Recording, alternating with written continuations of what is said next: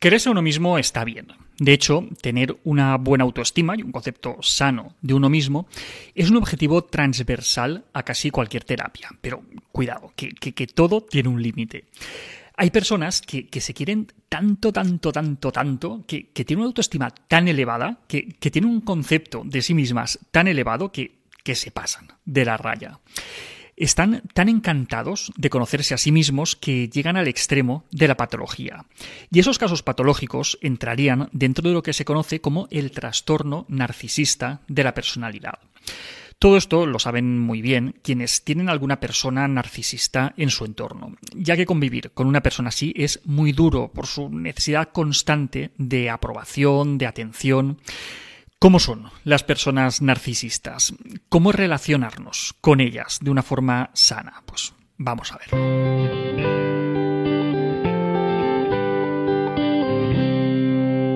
Según el mito griego de Narciso, el dios Cefiso rapta y viola a Liríope y engendra en ella a un joven de espléndida belleza, a quien pusieron por nombre, pues efectivamente, Narciso.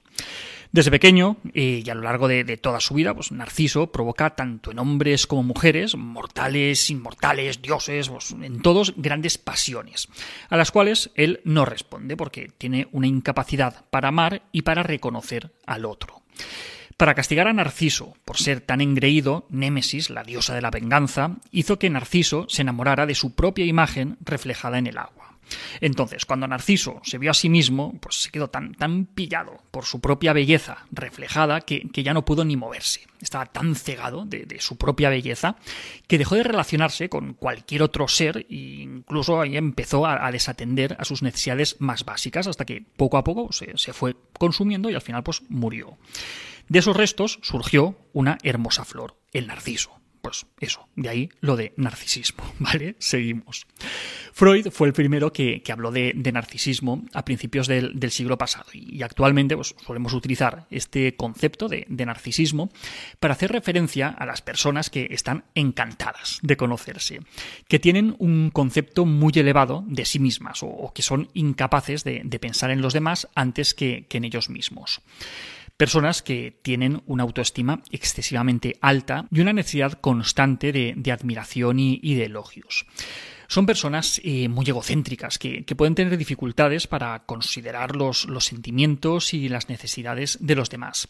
Además, eh, pueden ser manipuladores y utilizar a los demás para satisfacer sus propios deseos y necesidades. Pero cuidado, que una cosa es ser narcisista, coloquialmente hablando, y otra es tener un trastorno de la personalidad narcisista. Eh, las personas que, que cumplen los criterios para tener este diagnóstico son drogadura. Así que Vamos a ver cuáles son esos criterios diagnósticos. La característica principal del, trastorno de personalidad narcisista es un patrón general de, grandiosidad, de, necesidad de, admiración y de falta de empatía que se suele iniciar al principio de, la edad adulta y que está presente en varios contextos, no, no solamente en una situación, en el trabajo o en casa, no, es algo general a varios contextos. Estas personas tienen un sentido grandioso de, su propia importancia. Vamos, que, se creen muy importantes, mucho más de lo que realmente son, porque en realidad todos somos importantes. El tema es que estos se creen que los demás les deberían ver de la misma manera que se ven a sí mismos sobreestiman sistemáticamente sus capacidades e inflan sus logros de una manera arrogante y, pretenciosa. Suelen asumir que, los otros les atribuyen el mismo valor que ellos le dan a, su esfuerzo y les puede sorprender si, no reciben los elogios que, esperan y que ellos sienten que se merecen. De forma implícita, eh, al valorar tanto sus propios logros, también subestiman, también devalúan las contribuciones de los demás. Las personas con trastorno narcisista de la personalidad pues, eh, suelen ser también muy fantasiosas. tienen fantasías de, éxito ilimitado, de, poder, de brillantez, de, belleza, de, amor ideal. y suelen compararse con gente famosa o con gente afortunada.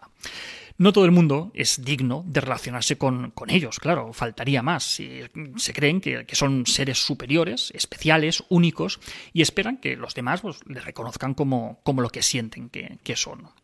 Ellos sienten que, solo pueden ser entendidos por otras personas especiales o, de alto estatus y que, y que solo deben relacionarse con, esas personas que están a su altura. También creen que, sus necesidades son especiales y, que están por encima del alcance de, la gente ordinaria, de la gente común.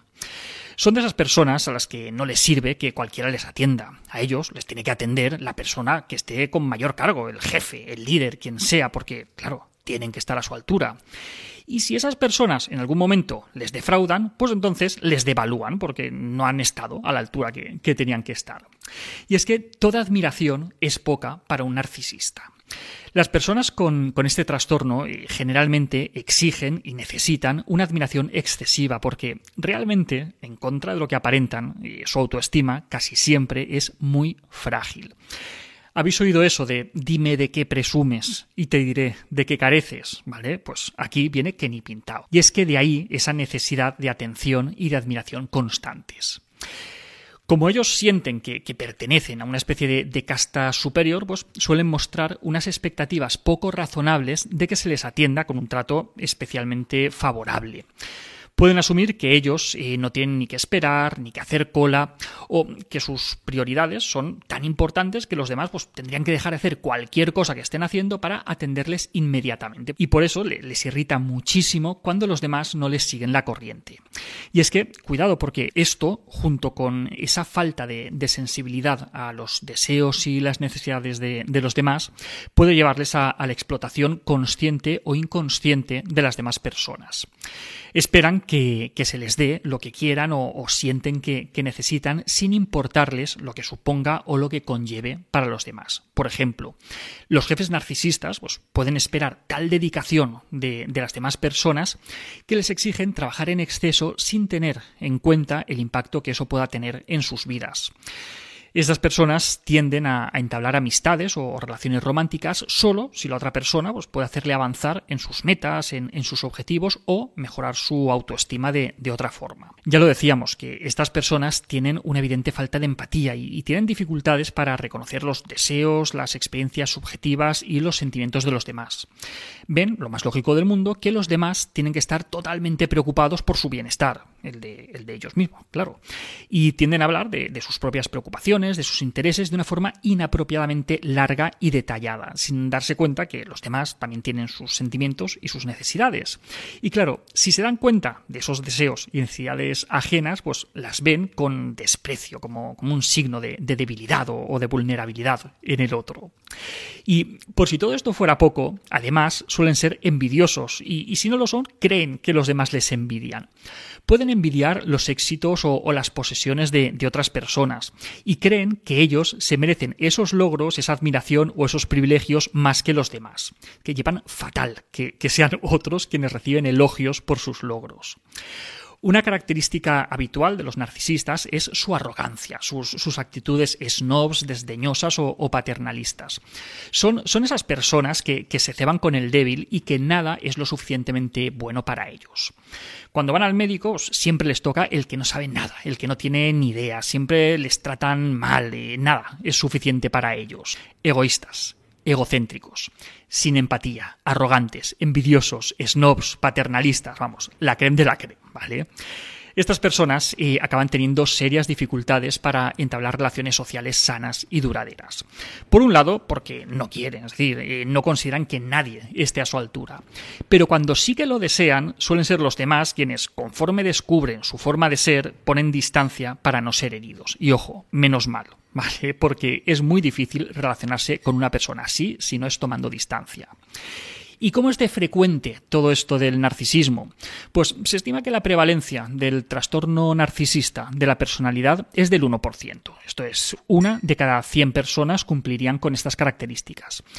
Pero son muchas más las que tienen rasgos narcisistas, pero que no llegan a cumplir los criterios para poder considerarse un trastorno. De hecho, si miramos a nuestro alrededor, pues seguro que vemos reflejadas a muchas personas que conocemos en algunas de, estas características, sino a nosotros mismos, a veces. Y hasta aquí otra píldora de psicología. Si os ha gustado, ya sabéis, tenéis muchos más vídeos y muchos más artículos en el canal de YouTube y en albertosoler.es. Y en todas las librerías, nuestros libros Hijos y Padres Felices, Niños sin Etiquetas y nuestros cuentos infantiles Tengo miedo y tengo un nudo en la barriga. La semana que viene, más. Un saludo, narcisistas.